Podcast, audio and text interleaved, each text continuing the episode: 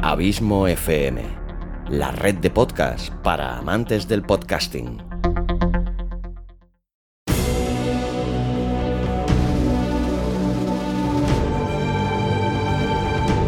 Una producción de Abismo FM, creada para todos aquellos que quieren disfrutar de su tiempo libre escuchando grandes historias.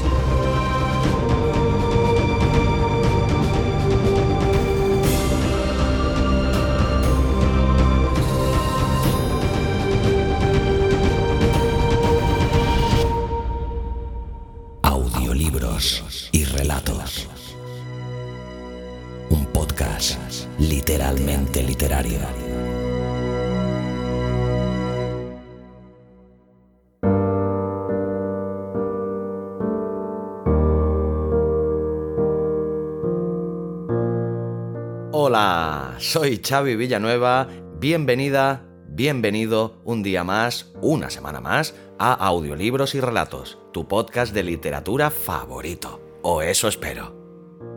Capítulo 89, decimonoveno ya de esta tercera temporada, en el que tengo el inmenso placer de traerte a una nueva autora que se estrena en este podcast. Su nombre, como habrás podido ver en el título del capítulo, lo dice todo ya que hoy tenemos un relato de una de las grandes divas de la literatura de crímenes y misterio de todos los tiempos, la inconmensurable Agatha Christie.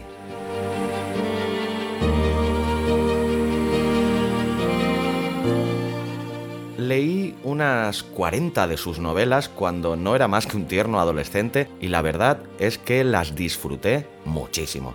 Aunque he de reconocer que siempre he sido más de Poirot que de la señorita Marple, que siempre me ha parecido un poquito más ñoña y mojigata. Aunque he de reconocer que evidentemente tenía su encanto el personaje. Pero de siempre me han gustado mucho más las novelas protagonizadas por ese peculiar detective de origen belga.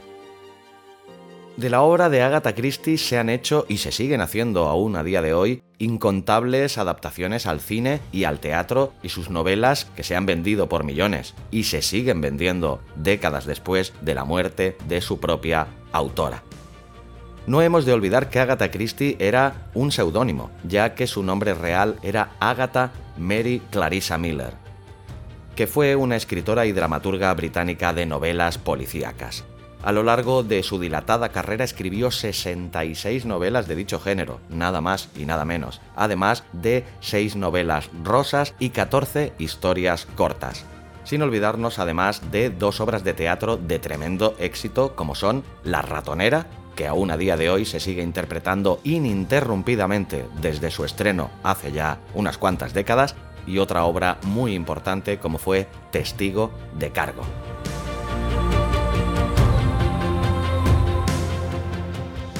Fue mientras trabajaba como enfermera durante la Primera Guerra Mundial que Agatha Christie escribiría el misterioso caso de Styles, que se acabaría publicando en el año 1920 y que daría vida a uno de sus dos personajes más conocidos y emblemáticos, el susodicho detective belga Hercule Poirot. Pues bien, el relato que hoy te traigo está extraído de un libro de relatos cortos que adorna mi biblioteca desde esos tiernos años de adolescencia que te he nombrado antes y que se titula Primeros casos de Poirot. Y el relato que he escogido de entre los 18 que hay en este interesante libro, el que he escogido para hoy se titula Doble Pista.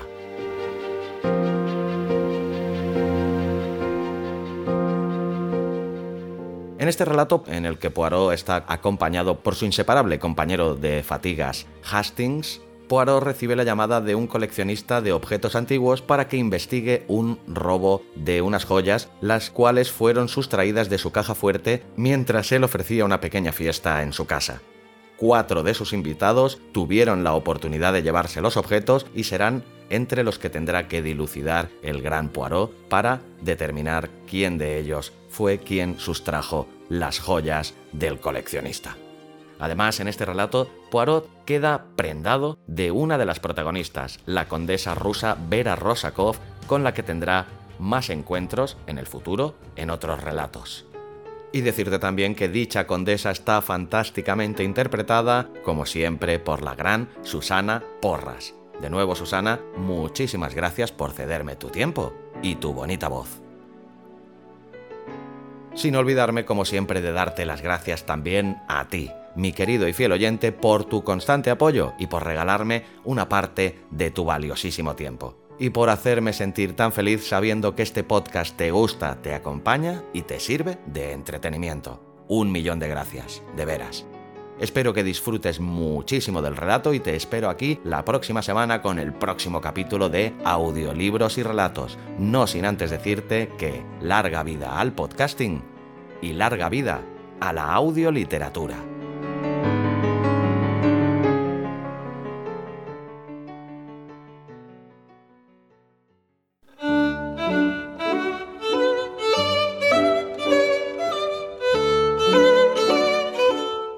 Pista de Agatha Christie.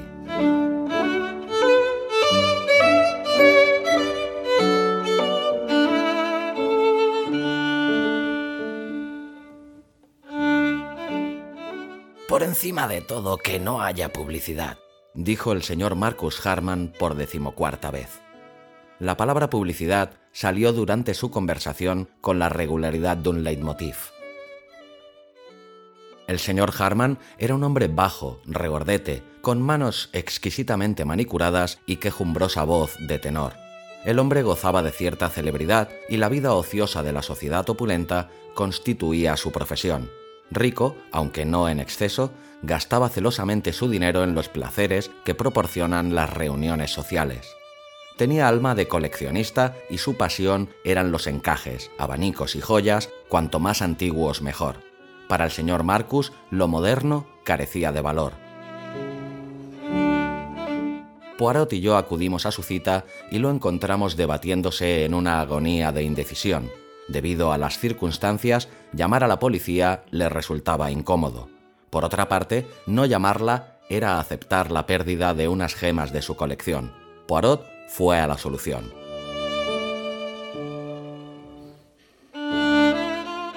Mis rubíes, Monsieur Poirot, y el collar de esmeraldas que pertenecieron a Catalina de Médicis, sobre todo el collar de esmeraldas.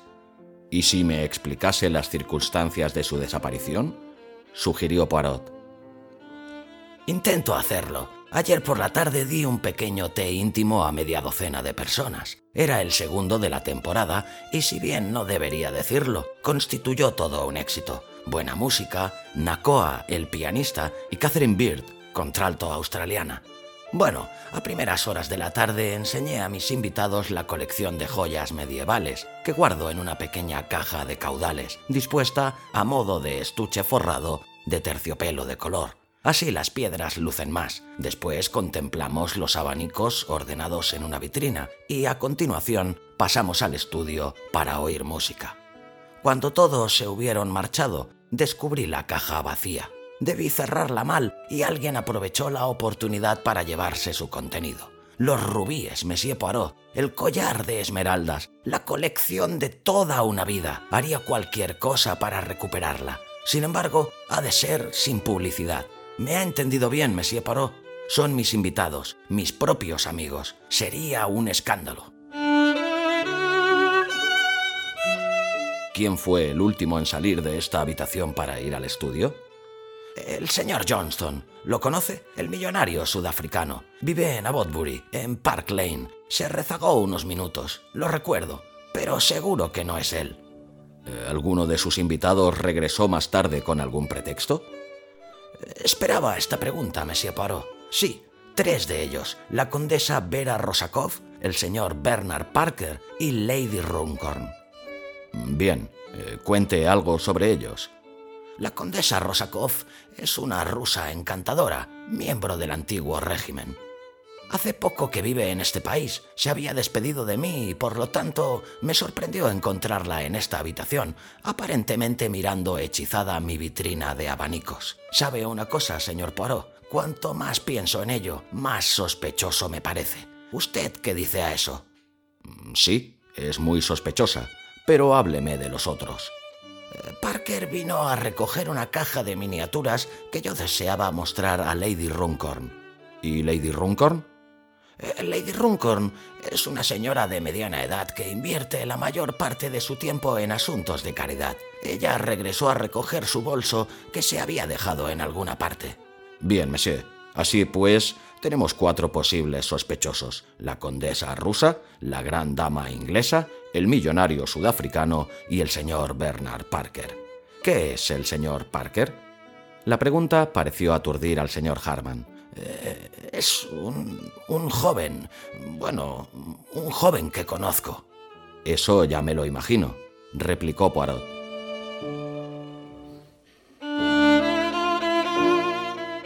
¿A qué se dedica?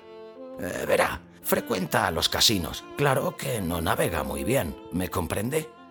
¿Puedo preguntar cómo se hizo amigo suyo? Pues en una o dos ocasiones ha realizado pequeños encargos míos. Continúe, monsieur. Harman lo miró lastimeramente. Desde luego, lo último que deseaba era continuar. No obstante, el inexorable silencio de Poirot le hizo hablar. Eh, verá, Monsieur, usted ya conoce mi interés por las joyas antiguas. A veces surgen herencias familiares. En fin, son joyas que nunca se venderían en el mercado o a través de un profesional. Ahora bien, esas familias se avienen cuando saben que son para mí. Parker arregla los detalles, sirve de puente y evita situaciones embarazosas. Por ejemplo, la condesa Rosakov ha traído algunas joyas de Rusia y quiere venderlas. Parker es el encargado de tramitar los detalles de la operación. Comprendo, dijo Poirot pensativo. ¿Y usted confía plenamente en él? No tengo motivos para otra cosa. Señor Harman, de esas cuatro personas, ¿de cuál sospecha usted?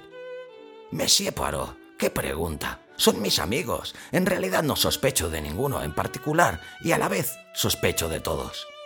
No estoy de acuerdo. Usted piensa en uno de los cuatro, no en la condesa Rosakov ni en el señor Parker. Luego ha de ser Lady Runcorn o el señor Johnston. Me acorrala, Monsieur Poirot. Quiero que, sobre todo, se evite el escándalo. Lady Runcorn pertenece a una de las más antiguas familias de Inglaterra, pero desgraciadamente una tía suya, Lady Carolina, padecía de una grave afección de cleptomanía. Claro que todos sus amigos lo sabían y nadie la censuró jamás. Su doncella devolvía las cucharillas o lo que fuera lo antes posible. ¿Me comprende? Sí, la tía de Lady Runcorn era cleptómana. Muy interesante. Bien, ¿me permite que examine la caja de caudales? Poco después, Poirot abría la caja para examinar su interior. Los estantes forrados de terciopelo nos miraron con sus vacías cuencas. La puerta no cierra bien, murmuró Poirot moviéndola de un lado a otro. ¿Por qué? Caramba, ¿qué tenemos aquí? Un guante cogido del gozne, un guante de hombre. Lo tendió al señor Harman. Eh, no es mío, Ajá, algo más. Poirot extrajo un pequeño objeto del fondo de la caja. Era una cigarrera plana, hecha de moaré negro. ¡Mi cigarrera! gritó el señor Harman. ¿Suya? No, señor. Estas no son sus iniciales. Le enseñó dos letras de platino entrelazadas. Harman la cogió. Tiene usted razón. Es muy parecida a la mía, pero las iniciales son distintas. Una P y una B. ¡Cielos! Es de Parker. Un joven muy descuidado, especialmente si el guante es suyo también, dijo Poirot. Una doble pista, ¿no le parece? Bernard Parker, murmuró Harman. ¡Qué alivio! Bien, Monsieur Poirot. Espero que recupere las joyas. Recurra a la policía si lo considera necesario. Claro, siempre que esté seguro de su culpabilidad. ¿Ve, amigo mío? Me dijo Poirot mientras salíamos de la casa. Harman pide con una vara a los nobles y con otra a los plebeyos. Yo aún no he sido agraciado con un título, por lo tanto estoy en el bando de los últimos. Eso hace que me sienta inclinado favorablemente hacia el joven Parker. Cuando Harman sospecha de Lady Runcorn, de la condesa y de Johnston, resulta que hay pruebas contrarias a nuestro hombre. ¿Y usted? ¿Por qué sospecha de los otros dos? Parbló, es muy fácil ser condesa rusa exiliada y millonario sudafricano. Cualquier mujer puede llamarse a sí misma condesa y nada prohíbe que un hombre adquiera una casa en Park Lane y se diga millonario sudafricano. ¿Quién va a contradecirles? Estamos en la calle Bury. Nuestro descuidado joven vive aquí. Como se suele decir, golpeemos el hierro caliente.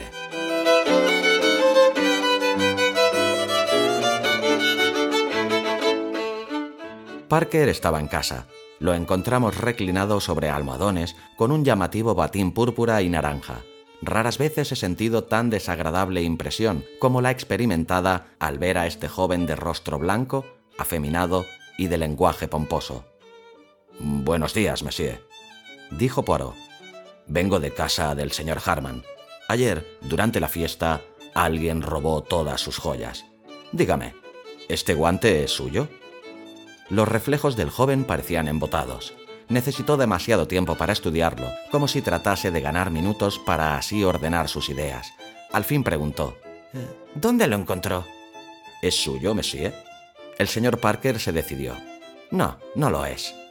¿Y esta cigarrera es suya? Tampoco. Siempre llevo una de plata. Muy bien, monsieur. Pondré el asunto en manos de la policía. Yo no haría eso si fuese usted, gritó Parker recurrir a una gente tan antipática. Espere un poco, iré a ver al viejo Harman. Seguí a Poirot, que se marchó sin hacerle caso. Le hemos dado en qué pensar. Se rió. Mañana sabremos lo ocurrido.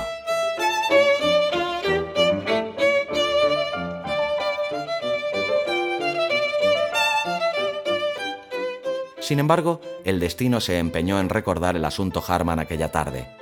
Sin previa advertencia, la puerta se abrió para dar paso a un torbellino de forma de mujer que vino a romper nuestra intimidad. La condesa Vera Rosakov tenía una personalidad turbadora. ¿Es usted Monsieur Poirot? ¿Cómo se atreve a culpar a ese pobre muchacho? Es una infamia. Ese joven es un polluelo, un cordero. Jamás robaría. No pienso permitir que sea martirizado. Dígame, madame, ¿Esta cigarrera es de él? Poirot le enseñó la cigarrera de moaré negro. La condesa empleó un momento en inspeccionarla.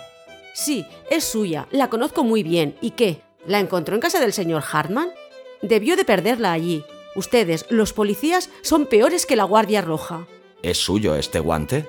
¿Cómo voy a saberlo? Un guante se parece mucho a otro. Eso no justifica que se le prive de libertad. Tienen que aclarar su inocencia. ¿Lo hará usted? Venderé mis joyas y le pagaré bien por ello. Madame. ¿De acuerdo, pues? No, no discuta. Pobre muchacho, vino a mí con lágrimas en los ojos. Yo le salvaré. Iré a ver a ese hombre, a ese ogro, a ese monstruo. Ahora ya está resuelto. Me voy. Con la misma ceremonia que había entrado, desapareció de la estancia, dejando un intenso perfume de naturaleza exótica tras de sí.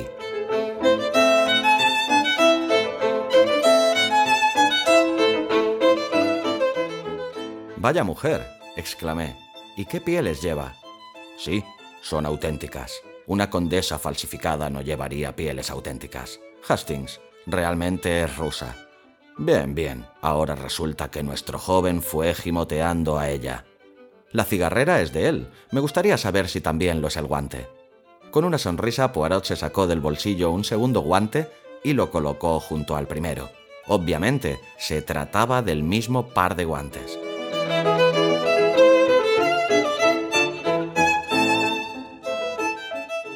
¿Dónde lo consiguió, Poirot? Estaba con un bastón sobre la mesa del vestíbulo en la calle Bury. De veras, Monsieur Parker es un joven muy descuidado.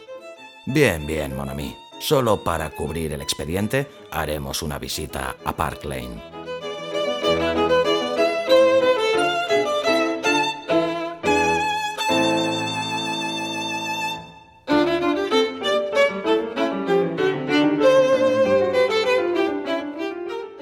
Acompañé a mi amigo.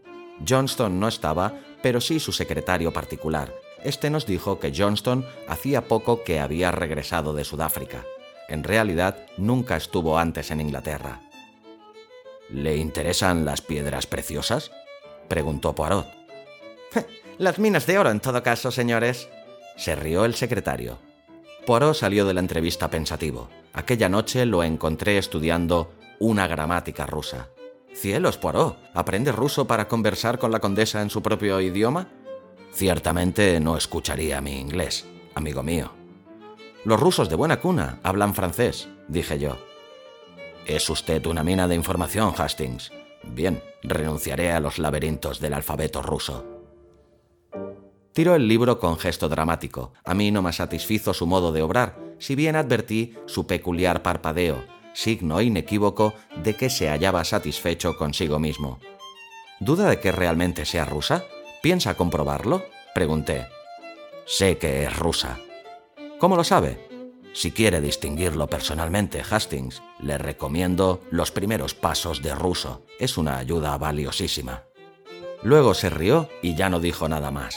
Recogí el libro del suelo y me puse a curiosearlo, pero fui incapaz de sacar algo en claro.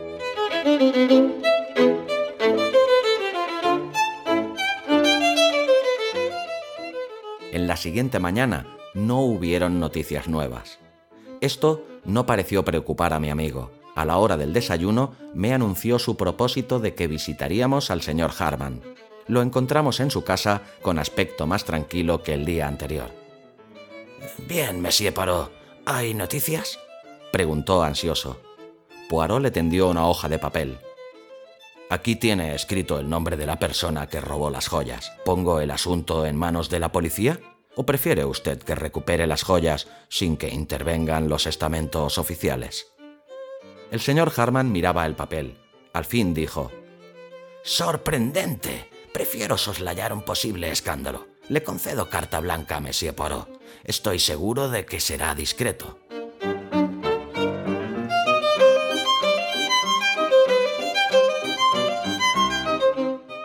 Un taxi nos condujo al Hotel Carlton, donde Poirot se hizo anunciar a la condesa Rosakov. Minutos después nos hallábamos en sus dependencias. La condesa salió a nuestro encuentro con las manos extendidas, envuelta en un bello conjunto de dibujos primitivos. Monsieur Poirot, exclamó. ¿Lo ha conseguido?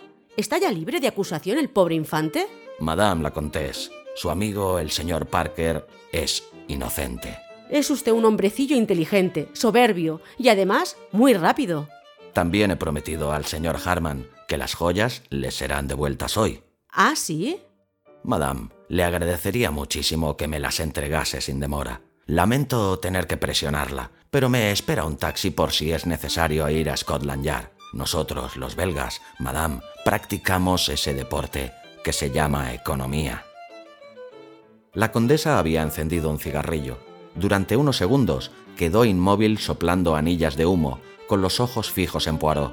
Luego estalló en carcajadas, se puso en pie, se encaminó hasta su secreter, abrió un cajón y sacó un bolso de seda blanco que echó a Poirot. El tono de su voz fue suave y con cierto dejo de indiferencia. Nosotros, los rusos, por el contrario, practicamos la prodigalidad, y para esto, desgraciadamente, se necesita dinero. No es preciso que mire su interior, están todas. Poirot se levantó. Le felicito, madame, por su inteligencia y prontitud. Puesto que le aguarda un taxi, ¿puedo ayudarle? Es usted muy amable, madame. ¿Se queda mucho tiempo en Londres? Temo que no, debido a usted. Acepte mis excusas. ¿Nos veremos en otra ocasión? Así lo espero. Yo no lo deseo, exclamó la condesa riéndose. El mío es un gran cumplido. Hay muy pocos hombres en el mundo a quienes yo tema. Adiós, Monsieur Poirot. Adiós, Madame la Comtesse. Ah, disculpe, me olvidaba. Permítame que le devuelva su cigarrera. Y con una inclinación le entregó la pequeña cigarrera negra de Moaré que habíamos hallado en la caja. La aceptó sin ningún cambio de expresión, salvo una ceja levantada al murmurar. Comprendo. Vaya mujer, gritó Poirot entusiasmado mientras descendíamos las escaleras. Mon Dieu, quelle. Ni una palabra de protesta, ni una exclamación de protesta. Una mirada y ha sabido cuál era su situación. Hastings, una mujer que encaja la derrota con una sonrisa, llega muy lejos. Es peligrosa, tiene los nervios de acero. Su entusiasmo no le permitió ver dónde pisaba y su tropezón fue más que aparatoso. Será mejor que modere sus ánimos y mire dónde pisa, sugerí, cuando sospechó de la condesa. Monami, el guante y la cigarrera constituían una doble pista demasiado clara. Bernard Parker podía extraviar una de las dos cosas, pero no ambas. Por otra parte, si alguien hubiese intentado que las sospechas recayesen sobre Parker, con una sola tenía suficiente. Eso me llevó a la conclusión de que uno de los dos objetos no era de él. Al principio le supuse dueño de la cigarrera. Ahora bien, tan pronto supe que el guante era suyo, intuí a quién pertenecía la otra pieza. ¿De quién pues era la cigarrera? Lady Runcorn quedó descartada en el caso, ya que las iniciales no coincidían. ¿El señor Johnston? Solo si utilizaba un nombre falso. Sin embargo, la entrevista que sostuvimos con su secretario me proporcionó la evidencia de su situación legal. Luego el señor Johnston nada tenía que ver con el asunto. La condesa, pues, ella había traído joyas de Rusia y le bastaba con sacar las piedras de sus monturas. Realmente hubiera sido muy difícil reconocerlas luego. Nada más fácil para la condesa que apropiarse de uno de los guantes de Parker, dejados en el vestíbulo aquel día, y olvidárselo en la caja. Está claro que no tuvo el propósito de abandonar también su propia cigarrera. Pero si la cigarrera es suya, ¿por qué tiene las iniciales BP? Las suyas son VR. Poirot se sonrió. Exacto, mon ami. Solo que en el alfabeto ruso B es V y P es R. Oh, no esperaría que yo adivinase eso. No sé ruso. Ni yo, Hastings. Por esto compré aquel librito y le sugerí que lo repasase. Suspiré, vencido una vez más. Después de un breve silencio, Poirot continuó. Una mujer extraordinaria. Tengo un presentimiento, amigo mío. Sí, presiento que volveré a encontrármela en algún sitio. ¿Dónde? No lo sé.